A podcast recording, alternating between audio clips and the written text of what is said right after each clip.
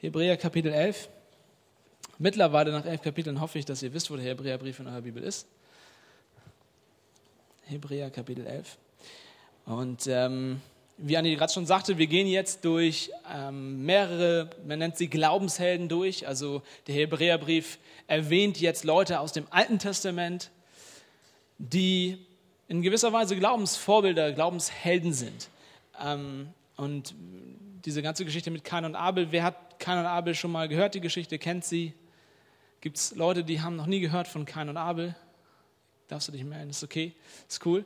Ähm, man kann sich das merken, es sind zwei Brüder und, und wenn man immer durcheinander kommt, wer wer ist, ist es so, dass es ein Mord ist, ein Mordfall. Äh, ein Bruder erschlägt den anderen Bruder, bringt ihn um und man kann sich das merken mit, es gibt keinen Abel mehr, also ne, kein Abel, dann vergisst man das nicht so schnell. Ich benutze solche Eselsbrücken, vielleicht hilft es dir auch. Aber der Hebräerbrief macht das nicht einfach so. Also er sagt nicht, ach übrigens, ich habe jetzt mal Bock, euch ein paar Leute aufzuzählen, die ich gut finde und hier sind meine Favorites, sondern das hat schon einen Sinn. Und wir haben gehört in Kapitel 10 ähm, und in den Kapiteln davor, dass der Hebräerbrief die Leute, die er dort anschreibt, diese Juden, die Hebräer halt, ähm, dass er ihnen sagen will, Leute, haltet fest am Glauben, haltet fest und ähm, lasst euch nicht abdrängen, fallt nicht zurück, lauft nicht weg von Jesus, sondern haltet fest an den Glauben, an dem Glauben an Jesus. Wir haben gehört, dass, dass der Hintergrund ist so die Frage bei den Leuten, ähm, ist Jesus das wirklich wert? All das Leid, was wir in Kauf nehmen müssen, diese Gemeinde wurde offensichtlich verfolgt, hat, ähm, hat viel ertragen müssen in ihrem Glaubensleben und sie fragen sich, ist es das wert? Und die Antwort des Hebräerbriefs lautet, ja, es ist es wert. Und ähm, dann kommt er in diesem Gedanken dazu, dass er sagt, okay, ich will euch ein paar Zeugen heranführen.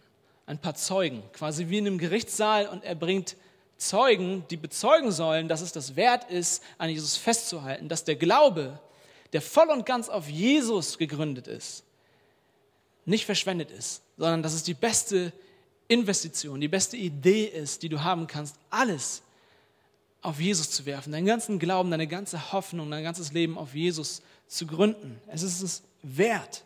So gut ist Jesus. Ähm, deswegen sagt er in Vers 35 in Kapitel 10, also kurz vor unserem Abschnitt, sagt er, werft nun eure Zuversicht nicht weg, die eine große Belohnung hat. Und er sagt auch, sorry, Vers 34 können wir uns auch angucken, denn ihr habt sowohl mit den Gefangenen gelitten, als auch den Raub eurer Güter mit Freuden aufgenommen, da ihr wisst, dass ihr für euch selbst einen besseren und bleibenden Besitz habt. Werft nun eure Zuversicht nicht weg, die eine große Belohnung hat. Also er sagt, ihr habt so etwas viel Besseres als all das, was die Welt euch geben kann. Zählt alle Dinge auf, die du haben kannst und sein kannst. Jesus ist besser. Wirf die Zuversicht auf Jesus nicht weg. Das ist der Gedanke, aus dem er kommt. Und dann bringt er diese Glaubenshelden. Und sie sollen uns in diese Richtung bringen, dass, dass, dass wir festhalten am Glauben. Ähm, in Kapitel 12, Vers 1, sehen wir das dann nochmal zusammengefasst. Da sagt er, deshalb, also bezieht sich auf all die Glaubenshelden, lasst uns auch nun, oder lasst nun auch uns, da wir eine so große Wolke von Zeugen um uns haben, jede Bürde und die uns so leicht umstrickende Sünde ablegen und mit Ausdauer laufen und so weiter. Wir haben Zeugen. Diese Zeugen treten jetzt an. Wir sind in diesem Gerichtssaal und die Zeugen treten an und sie bezeugen uns, Jesus ist es wert, für ihn alles zu geben. Und heute ist der erste Zeuge Abel. Abel ist unser, unser erster Zeuge. Was hat unser Zeuge Abel uns zu sagen? Hebräer 11, Vers 4. Durch Glauben brachte Abel Gott ein besseres Opfer dar als kein, durch welchen Glauben er das Zeugnis erhielt, gerecht zu sein, indem Gott Zeugnis gab zu seinen Gaben. Und durch diesen Glauben redet er noch, obwohl er gestorben ist. Durch Glauben brachte Abel Gott ein besseres Opfer dar als kein. Himmlischer Vater, wir kommen zu dir, weil wir dich bitten wollen, dass du zu unseren Herzen redest. Unsere Herzen sind angefochten, mein Herz ist angefochten wird angegriffen von all den Dingen, die die Welt mir bieten will. All den Gedanken und Prinzipien und Philosophien und Begierden und all der Lust, die mir angeboten wird, Herr. Das einfache Leben zu wählen. Und ich danke dir dafür, dass du kommst und dass unsere Bitte hörst, dass wenn wir sagen, Herr, sprich zu unseren Herzen, dass du es tun wirst. Und ich danke dir für Abel. Ich danke dir dafür, dass Abel ein Zeuge ist, der uns bezeugen will, dass du, Jesus, ein Opfer gebracht hast, was alles ändert und dass wir unser, unser ganzes Leben auf diesem Opfer gründen, Herr, und dass wir, dass wir nicht unser Leben damit verschwenden, sondern ganz im Gegenteil, dass wir dadurch erst das Leben wirklich bekommen. Ich bitte dich, lass Abel sprechen zu uns. Bitte lass seine Stimme heute klar in unsere Herzen fallen, dass wir erkennen, was Abel, dieser Zeuge, zu sagen hat, Herr. Amen. Amen. Was sagt uns Abel? Wir müssen dafür nochmal ins Alte Testament. Ihr könnt mal aufschlagen, 1. Mose Kapitel 4. Das ist ganz am Anfang der Bibel. Das ist sehr unschwer zu finden. Das erste Buch der Bibel, Kapitel 4. Und wenn du, wenn du soweit bist, wenn du 1. Mose Kapitel 4 hast, sag zu deinem Nachbarn, zu deiner Linken, Abel hat dir was zu sagen.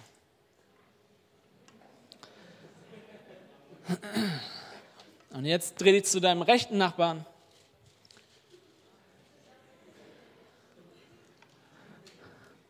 Und sag, Abels Blut hat dir was zu sagen. Und jetzt dreh dich wieder zu deinem Linken und sag, hör auf damit, das ist irgendwie langsam unangenehm. Das kann er nicht mal predigen. Ähm, okay, 1. Mose, Kapitel 4. Und der Mensch erkannte seine Frau Eva und sie wurde schwanger und gebar kein. Und sie sagte, ich habe einen Mann hervorgebracht mit dem Herrn. Und sie gebar noch einmal, und zwar seinen Bruder Abel. Und Abel wurde ein Schafhirt, kein aber wurde ein Ackerbauer. Und es geschah nach einiger Zeit, da brachte kein von den Früchten des Ackerbodens dem Herrn eine Opfergabe. Und Abel, auch er brachte von den Erstlingen seiner Herde und von ihrem Fett. Und der Herr blickte auf Abel und auf seine Opfergabe. Aber auf Kain und seine Opfergabe blickte er nicht. Da wurde Kain sehr zornig und sein Gesicht senkte sich. Und der Herr sprach zu Kain, warum bist du so zornig? Und warum hat sich dein Gesicht gesenkt? Ist es nicht so, wenn du recht tust, erhebt es sich? Wenn du aber nicht recht tust, lagert die Sünde vor deiner Tür. Und nach dir wird ihr Verlangen sein, du aber sollst über sie herrschen. Und kein sprach zu seinem Bruder Abel, lass uns aufs Feld gehen. Und es geschah, als sie auf dem Feld waren, da erhob sich kein gegen seinen Bruder Abel und er schlug ihn. Und der Herr sprach zu Kain, wo ist dein Bruder Abel? Und er sagte, ich weiß nicht, bin ich meines Bruders Hüter? Und er sprach, was hast du getan? Horche doch, das Blut deines Bruders schreit zu mir vom Ackerboden her. Soweit 1. Mose 4. Das Erste, was wir sehen an diesem Text ist, dass wir etwas nicht sehen, nämlich Abel sagt kein einziges Wort. Wenn du den Text durchgehst, Abel spricht nichts. In der ganzen Bibel, der Charakter Abel sagt überhaupt nichts. Wir wissen wir wissen von, von nichts, was er jemals gesagt hat. Und doch sagt der Text im Hebräer, Kapitel 11, Vers 4, dass er bis heute noch redet. Der Hebräerbrief sagt, Abel redet bis heute. Wenn wir Text gucken, Abel redet überhaupt nicht. Das Einzige, was hier spricht, ist das Blut des Abels, nämlich in Vers 10. Das Blut deines Bruders schreit zu mir vom Ackerboden her. Abel spricht zu uns und sein Blut spricht zu uns. Er spricht durch seinen Tod in allererster Linie zu uns. Aber lass uns, lass uns seine Geschichte angucken, weil wir haben in diesem Text, 1. Mose 4, haben wir fünf Premieren. Wir haben fünf Debüts, fünf erste Male, die, die in diesem Text vorkommen. Das ist der erste Buch Mose, Genesis auch genannt, ist das Buch der Anfänge, hier gibt es ganz viele erste Male. Und in unserem Text sind, sind fünf, es sind eigentlich mehr, aber fünf große Dinger sozusagen. Das erste ist Zum ersten Mal in der Geschichte der Welt gibt es Eltern. Das erste Mal in der Geschichte der Welt gibt es Eltern. Adam und Eva sind Eltern geworden. Und der Mensch erkannte seine Frau Eva und sie wurde schwanger und gebar Kain. Und sie sagte, ich habe einen Mann hervorgebracht mit dem Herrn. Interessant ist, wenn man sich anguckt, wie Eva reagiert auf die Geburt von Kain und auf die Geburt von Abel, wenn man das ein bisschen vergleicht. Bei Kain fängt schon damit an, wie sie ihn nennt. Sie sagt, sie nennt ihn Kain und, und Kain heißt so viel wie Erworbenes oder Gewinn. Das ist mein Gewinn. Und dann sagt sie, ich habe einen Mann hervorgebracht. Sie sagt nicht einen Jungen, einen Burschen, irgendwie ein, ein Babyjungen so, sondern sie sagt einen Mann. Sie, sie, sie benutzt das Wort für den ausgewachsenen Mann. Und sie hat dieses Loblied, was sie auf ihn singt. Ich habe einen Mann hervorgebracht mit dem Herrn. Es soll, es soll unterstreichen, hier ist was Großartiges passiert. Und nicht wenige glauben, dass das eine Anspielung darauf ist, was vorher passiert ist. Wir wissen alle, Adam und Eva sind Sünder geworden, haben von der Frucht gegessen, sind aus dem Garten Eden herausgeworfen worden. Jeder von uns ist Sünder. Das heißt, wir rebellieren gegen Gott. Wir haben ein Problem mit Gott. Und Adam und Eva sind der Grund, warum das so ist, weil sie sich gegen Gott gewandt haben. Riesigster Fehler in der Geschichte der Welt. Aber anstatt, dass Gott sie einfach ausmacht, tötet, vernichtet, gibt er ihnen sozusagen eine Chance und er gibt ihnen auch eine Hoffnung. Er sagt zu Eva, in, 3, in Kapitel 3, Vers 15 sagt er, dass er, dass er, dass sie einen Nachkommen bekommen wird. Er sagt zu ihr, du wirst einen Nachkommen bekommen und dein Nachkomme wird den Nachkommen der Schlange den Kopf zertreten und ihm wird in die Ferse gestochen werden oder gebissen werden. Die Hoffnung für Eva ist die, dass Gott ihr sagt, hey, ich werde das, was passiert ist, wieder richten. Ich werde die Schlange, die dich reingelegt hat, zerstören durch deinen Nachkommen. Und Eva bekommt einen Nachkommen. Sie bekommt keinen, den ersten Sohn. Ich muss dir vorstellen, es gab noch keine Mütter vorher. Sie kannte das alles nicht. Sie war die allererste. Und sie bekommt keinen und sie sagt, ich habe einen Gewinn. Und sie, sie lobt Gott und sie sagt, ich habe einen Mann hervorgebracht. Ihre Hoffnung ist, er wird derjenige sein, der der Schlange den Kopf zertritt. Die ersten Eltern. Und dann sehen wir, das hängt damit zusammen, die ersten Kinder. Die ersten Kinder in der Geschichte der Welt. Adam und Eva waren, waren nicht äh, geboren worden und sind als Kinder aufgewachsen, sondern Adam und Eva wurden von Gott geschaffen. Er hat sie aus, aus der Erde gemacht und, und er hat Adam aus der Erde gemacht und Eva aus Adam gemacht und sie waren fertig sozusagen auf die Erde gekommen. Und zum ersten Mal hält eine Frau ein Baby in der Hand, in den Armen. Und zum ersten Mal werden Kinder geboren. Und wir sehen dann, auch Abel wird geboren und sie gebar noch einmal, und zwar sein Bruder Abel. Und das ist alles, was darüber gesagt wird. Kein Lobgesang, kein Ich preis Gott dafür, nichts. Ist irgendwie gemein. Und auch wie sie Abel nennt, ist irgendwie gemein. Abels Name bedeutet Nichtigkeit oder Hauch. Hier ist dein Bruder Kain, der Gewinn. Du Hauch, du Nichtigkeit, du Nichtsnutz, du. Es, ist, es, es spricht Bände, wie, wie diese beiden Eltern ihre Kinder nennen. Und man kann, man, also das ist ein Denken, was in der Bibel oft zu finden ist, dass der Erstgeborene eine besondere äh, Stellung hat, dass der das Erbe bekommt und dass der der Wichtigste ist. Das ist halt einfach so ähm, in, im, im, im alten Orient gewesen, ist heute im Orient immer noch so, dass der Erstgeborene eine besondere Stellung hat. Das ist so. Und doch, wenn wir genau hingucken in der Bibel, wenn du deine Bibel gut kennst, wirst du ein Muster erkennen, dass du immer ein Auge auf den Zweitgeborenen haben musst. Das ist was, was wir heute lernen können. Hab ein Auge auf den Zweitgeborenen, wenn du deine Bibel liest. Es ist nicht so, dass immer der Zweitgeborene der gesegnet ist von Gott, aber, aber es ist ein Muster, was wir erkennen können. Es ist, äh, kurze Story dazu, letztens war ich im Gottesdienst und dann, äh, ich will nicht sagen, wer es ist, aber nachher denken sich das eh alle, aber ich hoffe, das ist okay, Bro. Ähm, jedenfalls, ähm, da kamen die Eltern von zwei Brüdern aus unserer Jugend, das schränkt es uns ziemlich ein, ähm, äh, nach, dem Gottesdienst zu mir und ich habe ja jetzt vor, vor vier Monaten einen Sohn bekommen, meinen Erstgeborenen. Und ähm, dann, dann, dann kam dieser Papa an und, und ähm, mit seinem Akzent, okay, das schränkt es jetzt ziemlich ein. Äh, weißt du, André, ich hab, musste dir sagen, du hast so ein süßes Kind. Und ich so, ja, danke, danke, ist echt cool. Und, und dann, tut mir jetzt echt leid. Ähm, und dann meinte er so, ja, weißt du, ich musste sagen, es ist so, der Erstgeborene ist immer gesegnet von der Herrn. Es ist besonders, besondere Segnung und so weiter. Und er erzählte mir, dass, äh, dass der Erstgeborene ganz wichtig ist. Und dann sagt er mir auch, André, und außerdem auf, auf deinem Leben sieht man das auch. Du bist als der Erstgeborene, der, der Gesegnete. Und man merkt, dass, dass Gott mit dir ist und so. Nicht so, ey, das ist voll nett. Aber erstens, deine beiden Söhne stehen neben dir, das ist irgendwie, ist mir jetzt unangenehm.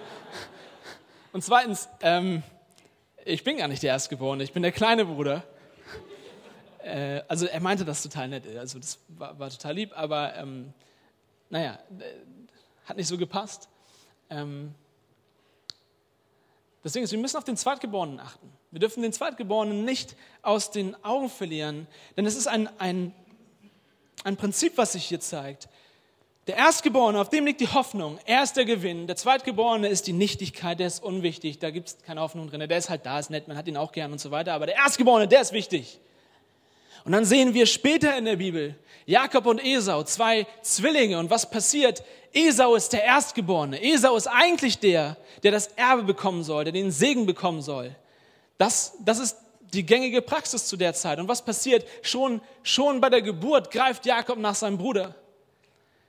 Und wir sehen, dass der Größere dem Kleineren, der Erstgeborene dem Zweitgeborenen dienen wird. Und Jakob ist der Sohn der Verheißung. Jakob ist der, den Gott benutzt. Ihr kennt die Geschichte. Jakob und Esau. Und wir sehen, zum Beispiel, es gibt viele Beispiele, aber es gibt auch noch Manasse und Ephraim, um ein bekannteres auch zu nehmen. Haben wir auch gerade erst gehabt in, im, im Gottesdienst. Manasse und Ephraim. Josef kommt zu seinem Vater Jakob und er sagt, hier habe ich meine beiden Söhne, Manasse und Ephraim. Manasse ist der Erstgeborene, Ephraim ist der Zweite. Und er sagt hier, segne meine Kinder, bevor du stirbst. Und er nimmt Manasse und stellt ihn auf die rechte Seite von Jakob, zu der rechten Hand von Jakob, der wichtigen Hand. Und er nimmt Ephraim und stellt ihn zur linken Hand von Jakob. Und er sagt, segne meine Söhne. Und der, der Gedanke ist der, dass er sagt, segne den Erstgeborenen mit der rechten Hand. Und die linke Hand ist so, ja, okay, dich haben wir auch gern kommst auch vielleicht ein bisschen Segen. Aber der Wichtige ist Manasse. Und was macht Jakob? Jakob ist ein bisschen blind und so, aber das ist nicht das Problem, sondern ganz bewusst überkreuzt er die Arme und er legt die rechte Hand auf Ephraim und die linke Hand auf Manasse. Und Josef flippt aus und sagt, du blinder Trottel, ist falsch rum. Und er sagt, nein, ist nicht falsch rum. Ich bin zwar nicht mehr so gut mit den Augen, aber ich weiß, was ich tue. Ich segne hier gerade den Zweitgeborenen. Es ist ein Prinzip, was sich fortsetzt, was sich in der Bibel zeigt. Achte auf den Zweitgeborenen. Und wir haben in Jesus Christus wen? Wir haben den zweiten Adam. Abel beginnt hier schon ein, ein, ein Thema, was sich fortsetzt und was sich in Jesus ganz offenbart. Jesus ist der zweite Adam, wie die Schrift ihn nennt. Jesus, ja, du wirst sagen, hm, ist doch der erstgeborene Sohn Gottes, der einzig geborene Sohn Gottes. Vollkommen richtig. Er ist, er ist nun mal der einzige der, der nicht einfach Mensch ist, sondern der Gott ist. Aber menschlich gesehen, das, was, was wir als Menschen vor Augen sehen, ist er der zweite Adam. Er ist der zweite Mensch, der zweite Versuch Gottes sozusagen. Adam wurde geschaffen und er sollte die Erde bewirtschaften, er sollte das Ebenbild Gottes sein, er sollte seine Frau lieben und all die tollen Dinge. Und er hat versagt. Viel Hoffnung war an ihm, aber er hat versagt. Und jetzt kommt Jesus, der zweite Adam. Und er er ist derjenige, der wirklich die Verheißung in sich trägt. Acht auf den zweiten Sohn. Dann der Erstgeborenen hier, hab Acht auf deinen kleinen Bruder, auf deine kleine Schwester. Ähm, ja. Und dann sehen wir hier das erste Opfer. Das erste Opfer in der Geschichte der Menschheit. Das erste Opfer. Und wir sehen nicht nur das erste Opfer, wir sehen auch wir sehen zwei Opfer und wir sehen daran, dass es einen Unterschied gibt. Es gibt Opfer, die werden nicht angenommen und es gibt Opfer, die werden angenommen. Und was wir hier haben, ist das allererste Opfer, das Opfer Abels. Ist das erste Opfer, was Gott gebracht wurde und das angenommen wurde. Es reicht nicht, dass irgendjemand irgendetwas opfert, sondern es muss ein Opfer sein, das Gott wohlgefällig ist. Deswegen ist Jesus nicht einfach irgendwer, der für irgendwas gestorben ist, sondern Jesus ist der eine. Er ist das Lamm Gottes, das die Sünde der Welt hinwegträgt, sagt Johannes der Täufer. Er ist das Lamm, was ohne Runzeln, ohne Flecken, ohne Fehler, er ist perfekt. Er ist das perfekte Lamm Gottes, das eine, das wohlgefällige Lamm Gottes. Und wir sehen, dass dieses Opfer nicht irgendein Opfer ist, sondern es ist ein Opfer mit Blut. Wir sehen die Unterscheidung. Der eine bringt ihm halt, Gott halt Früchte in seinem Opfer oder Gemüse, was auch immer er angebaut hat. Und der andere bringt ein Schaf. Er schlachtet ein Schaf. Er ist der erste Mensch, der ein Schaf tötet, Blut vergießt, um Gott damit ein Opfer zu bringen. Und ich persönlich, ich glaube nicht, dass, dass es hier in diesem Text in 1. Mose 4 darum geht zu sagen, hey, äh, keines voll der Blödmann, dass er das nicht wusste, er hätte das mit Blut machen sollen. Ich weiß nicht, woher er es hätte wissen sollen, dass, ähm, dass Gott ein Blutopfer will. Ich glaube, darum geht es aber auch gar nicht. Sondern es geht einfach darum, dass hier der Gedanke, Gott will den Gedanken schon mal sehen, dass er sagt, die Opfer, die ich verlange, sind Opfer, die Blut in sich haben. Das Blut spielt eine Rolle, das Blut ist wichtig. Kein kann vielleicht gar nichts dafür, dass er, dass er das falsche Opfer halt wählt, aber es geht darum, dass Gott hier einen Plan hat und dass Gott hier etwas tut. Er, er, er weiß ganz genau, dass kein der Erstgeborene ist, aber er will sich im Zweitgeborenen offenbaren. Er weiß ganz genau, dass kein einfach nur mal Ackerbauer ist und Ackerbauen ist auch toll. Das ist auch etwas, was Gott tut, gern mag. Es ist nicht irgendwie schlecht, wenn du Gärtner bist oder so. Nicht, dass jemand das falsch versteht. Aber er will zeigen, dieses Opfer vom Zweitgeborenen, vom zweiten Adam muss ein Opfer mit Blut sein, muss Blut es muss Blut fließen. Und dann sehen wir in, wir sehen das in ähm, Hebräer, Hebräer Kapitel 12, Vers 24, wenn ihr nochmal ganz kurz, ihr könnt den Finger in 1. Mose 4 lassen. Kapitel 12, Hebräer, Vers 24. Da hat er einen ewig langen Satz, den wir jetzt nicht alles äh, auf, arbeiten wollen, sondern wir fangen einfach mit 24 an. Und zu Jesus sollen wir aufschauen, dem Mittler eines neuen Bundes und zum Blut der Besprengung, das besser redet als das Blut Abels. Der Gedanke ist der, Abel ist der erste Mensch, der ein Opfer gebracht hat, in dem Blut involviert war. Und das sollte etwas zeigen, es sollte etwas andeuten, es sollte einen Gedanken bringen, es muss Blut fließen. Aber es ist nur ein Schatten, es ist nur eine, ein, ein, ein, ein, eine, wie die Werbung für einen Film. Es ist halt einfach, es wird was angedeutet, es wird was gezeigt, aber es, ist nicht das Richtige, es ist nicht das Ganze. Nur die Werbung für den Film gucken, das ist irgendwie uncool.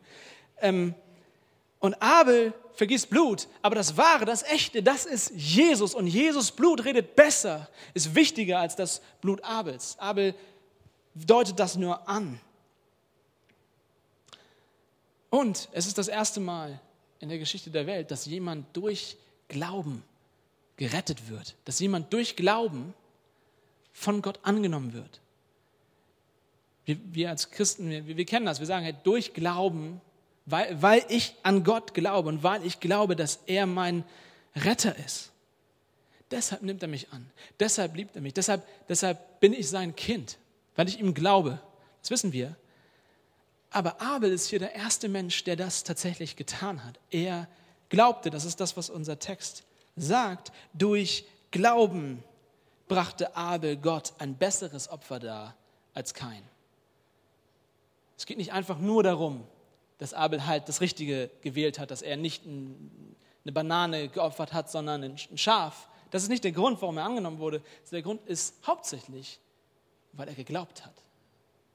Durch Glauben brachte Abel Gott ein besseres Opfer als kein.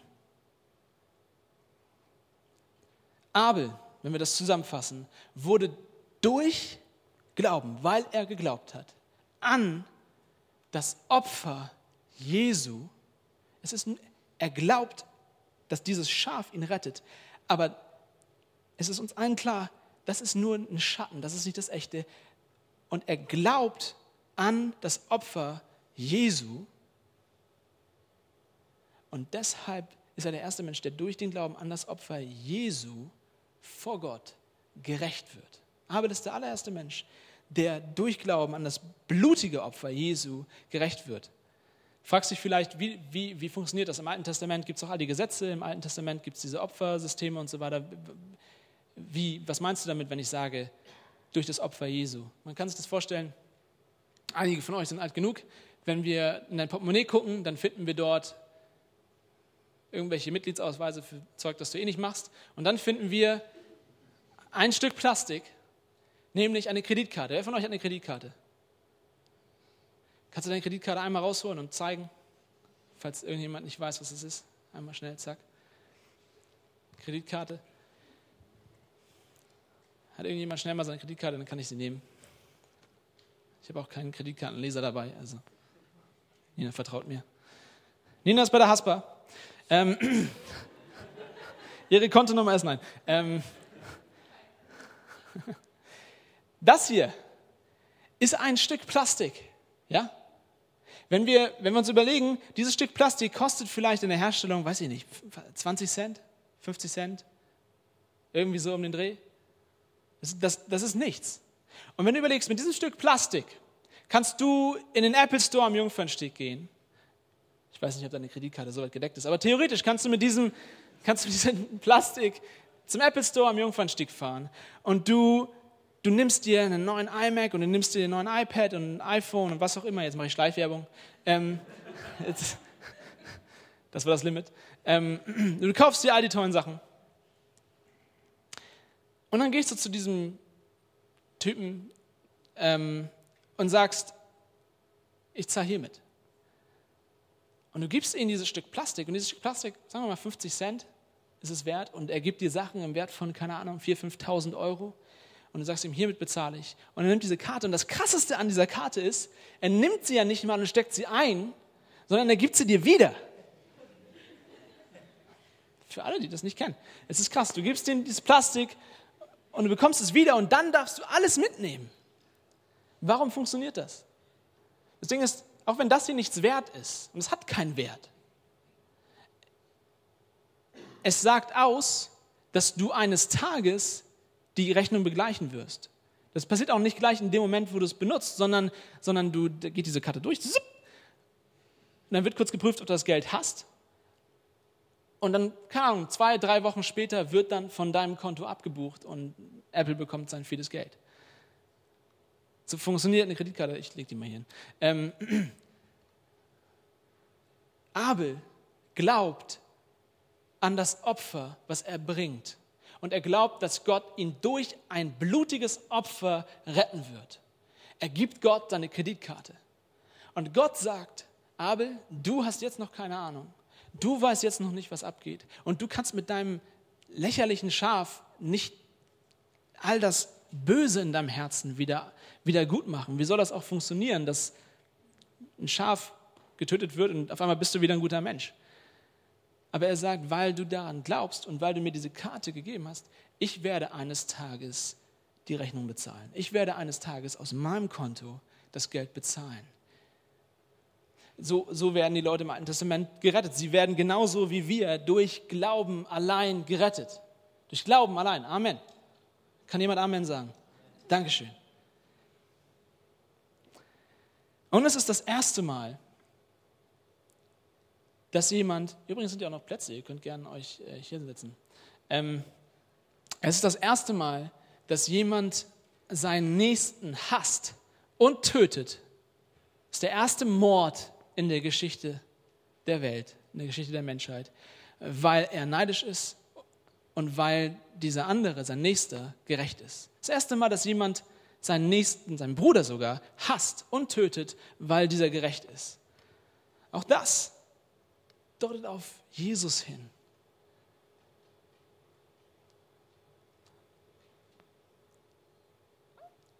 Denn es ist auch das erste Mal, dass wir einen Märtyrer vor uns haben. Es ist der erste Mord und es ist der erste Märtyrer. Abel ist der erste Märtyrer in der Geschichte der Welt.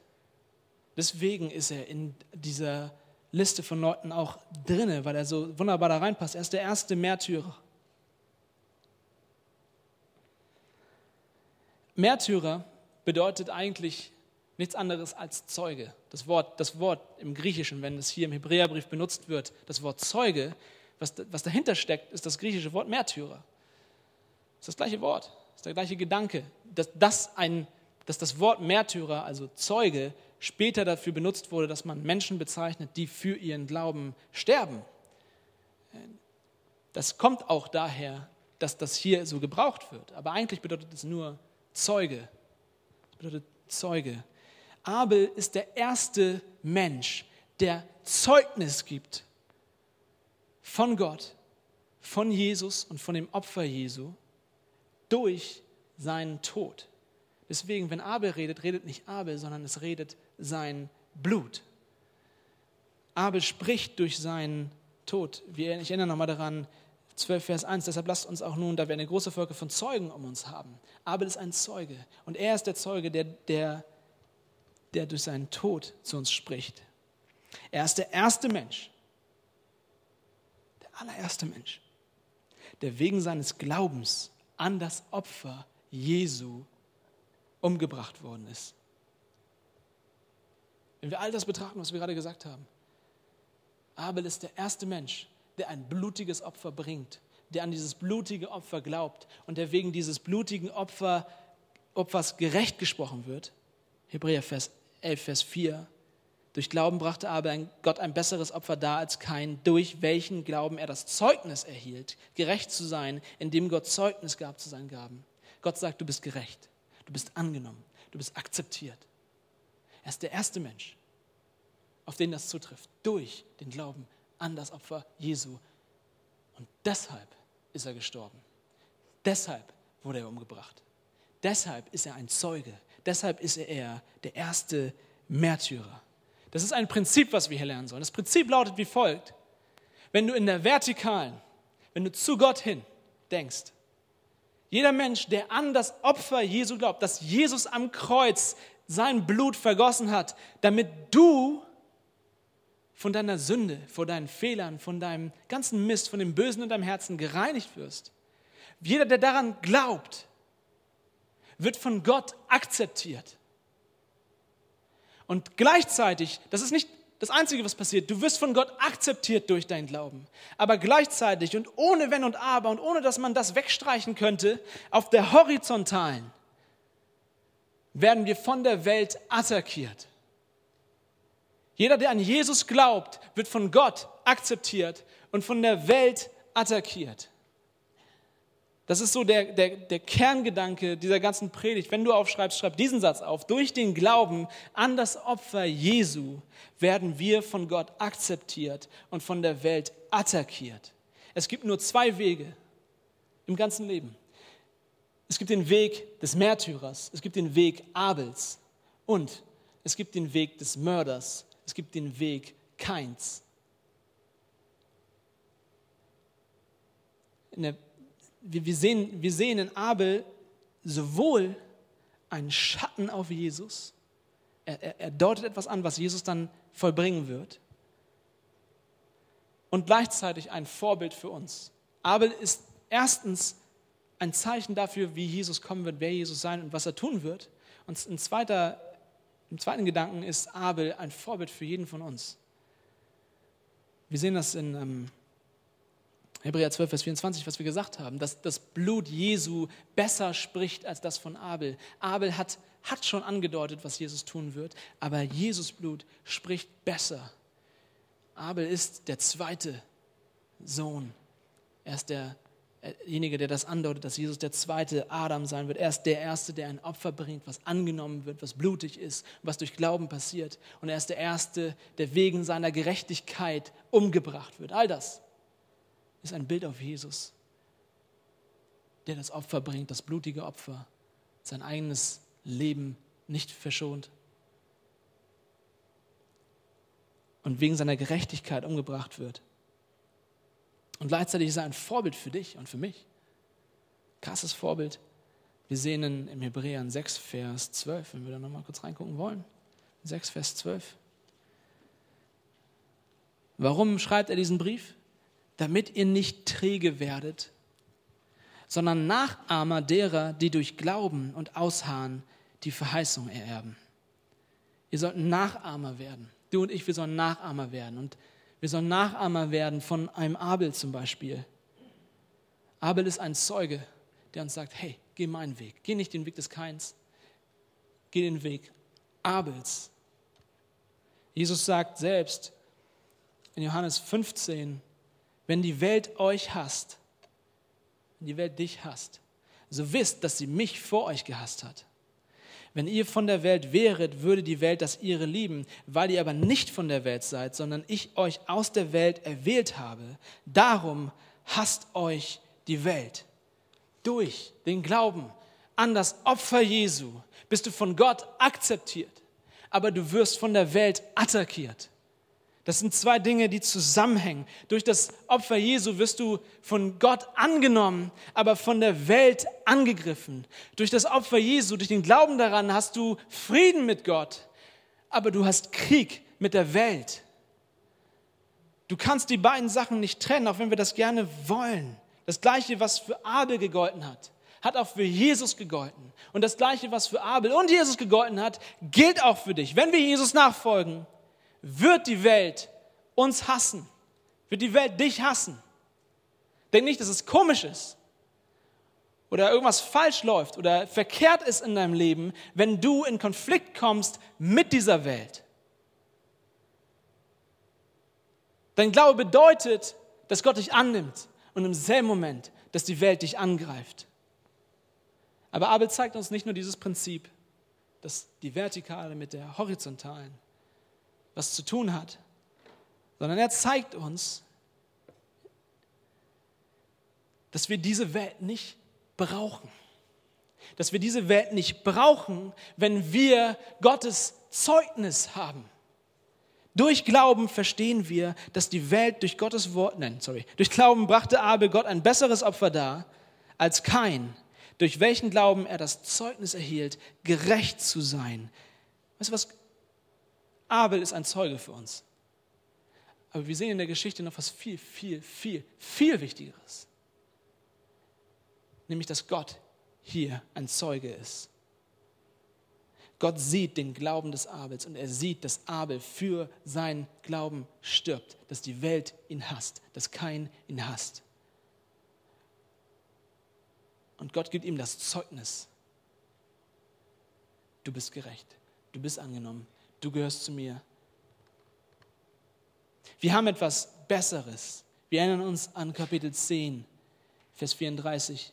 Denn ihr habt sowohl mit den Gefangenen gelitten, als auch den Raub eurer Güter mit Freuden angenommen. Die Hebräer, ihnen wurde ihr Zeug weggenommen. Da kommen Leute in dein Haus rein und sie nehmen dir einfach deine Sachen weg. All das, was du hiermit so schön gekauft hast, wird dir einfach auf einen Schlag weggenommen. Und sie wurden verfolgt und all das. Und dann heißt es, Ihr habt das mit Freude aufgenommen. Hey, cool, dass ihr mir mein, ganz, mein ganzes Zeug wegnehmt. Da ihr wisst, dass ihr für euch selbst einen besseren und bleibenden Besitz habt. Abel Abel hat sein Leben verloren, aber er hat was Wichtigeres bekommen. Er hat das Zeugnis Gottes bekommen, dass Gott ihn annimmt. Wir, weißt du, wir brauchen nicht die Anerkennung von Menschen, wenn wir das Zeugnis Gottes haben. Ich brauche nicht den Applaus dieser Welt, dass sie mir sagen, wie toll ich bin und wie gut ich aussehe, wie, wie, wie wunderbar ich in diese Welt passe und hey André, du bist ein toller Kerl. Ich brauche das nicht. Denn ich habe das Zeugnis meines Gottes, dass er sagt, André, ich bin zufrieden mit dir. Ich nehme dich an. Mehr, mehr brauche ich nicht. Vielleicht hält die Welt mich für überflüssig. Vielleicht hält die Welt dich für überflüssig. Vielleicht denkt dein Chef, du bist ein Nichtsnutz. Vielleicht haben dein Vater und deine Mutter dich fallen lassen, weil sie gedacht haben, du bist ein Nichtsnutz. Aber wir sehen auch bei Eva, wie sehr man sich irren kann, wenn man jemanden mit Nichtsnutz abschreibt. Und wenn du in der Welt keinen Fuß fest und wenn die Welt dich abstoßt, dann wisse, weil Jesus dich annimmt, ist das völlig okay. Und du brauchst nicht die Anerkennung, du brauchst nicht all das, was die Welt dir geben kann. Es ist egal, wenn deine Kollegen, wenn deine Studentenfreunde, deine, deine Schulfreunde dich lächerlich finden wegen deines Glaubens. Sollen sie dich lächerlich finden? Lächerlich findet dich Gott nicht. Sondern Gott nimmt dich ernst und jedes einzelne Wort von deinen Lippen hört er. Und findet es wichtig und möchte dir helfen. Was brauche ich die Welt, wenn Gott mit mir zufrieden ist? Es gibt nur zwei Wege. Es gibt den Weg des Märtyrers und es gibt den Weg des Mörders. Und es ist mir ein Anliegen, dass ich euch klar mache, auch wenn das krass klingt, es gibt wirklich nur diese beiden Wege, dazwischen ist nichts. Du bist entweder Märtyrer oder du bist Mörder. Wir versuchen, wir versuchen, ein Mix daraus zu sein.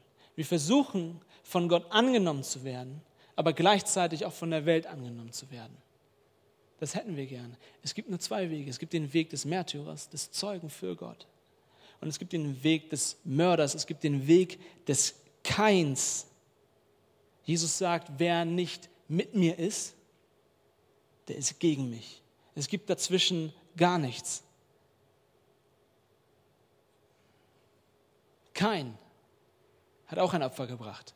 Das dürfen wir nicht vergessen. Kein wollte auch gerne, dass Gott ihn annimmt. Wer würde nicht gerne in den Himmel kommen? Wenn es sowas gibt wie ein Himmel, wie, wie, wie dumm wäre man, wenn man sagt, ich will da nicht hin. Natürlich will ich auch gerne den Himmel. Natürlich will ich auch, dass Gott mein Opfer annimmt, dass er auch mein Leben annimmt und dass er auch mit mir zufrieden ist. Natürlich will ich das irgendwie. Aber ich will auch Freund dieser Welt sein. Ich will auch hier reingehören. Aber egal, wie wir es drehen, es gibt nur Kein oder Abel, nur Mörder oder Märtyrer, nur Verachtung oder Glaube.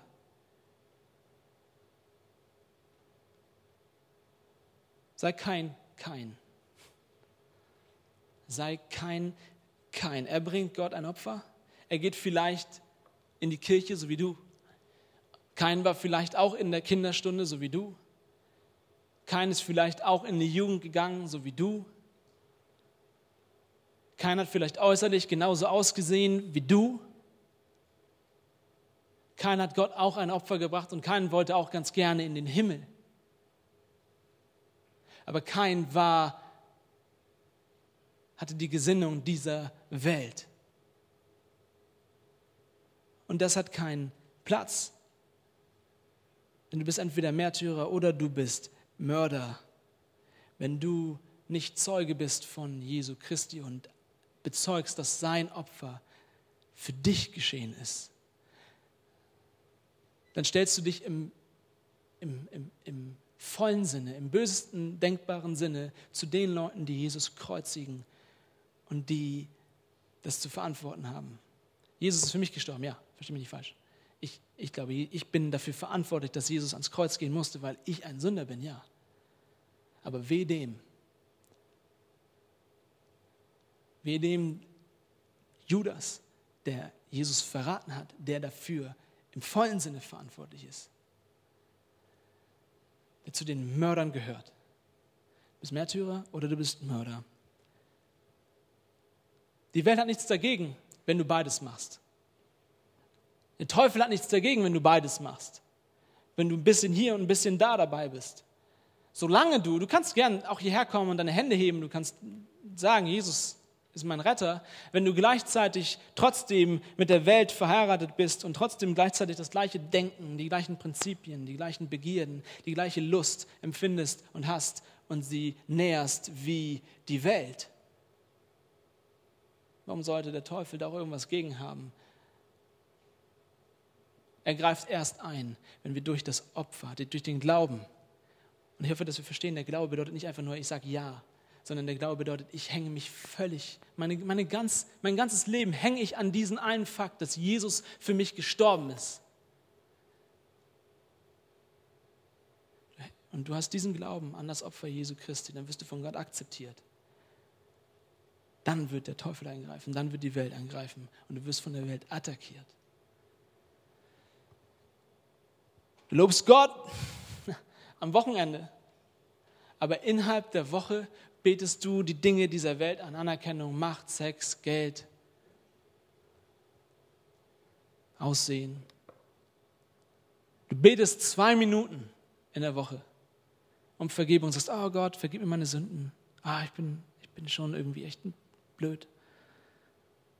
Und dann verbringst du vier Stunden an deinem Handy vor Facebook und guckst, was er sagt, was sie sagt, was er denkt, was sie denkt, was neu ist, was trendig ist, was cool ist, was hip ist. Und kümmerst dich darum, was, was, was diese Welt denkt und sagt und all das. Du bekennst, Jesus ist Gott. Du bekennst, Jesus ist König. Jesus herrscht. Aber dann gehst du los und du gehorchst nicht deinem König, sondern du gehorchst deinen Gefühlen. Deine Gefühle, die dir sagen, hey, der Partner ist auch gar nicht so schlecht. Die Partnerin ist auch gar nicht so schlecht. Du gehorchst der Meinung der anderen in deiner Klasse, du gehorchst der Meinung der anderen bei der Arbeit, was sie denken.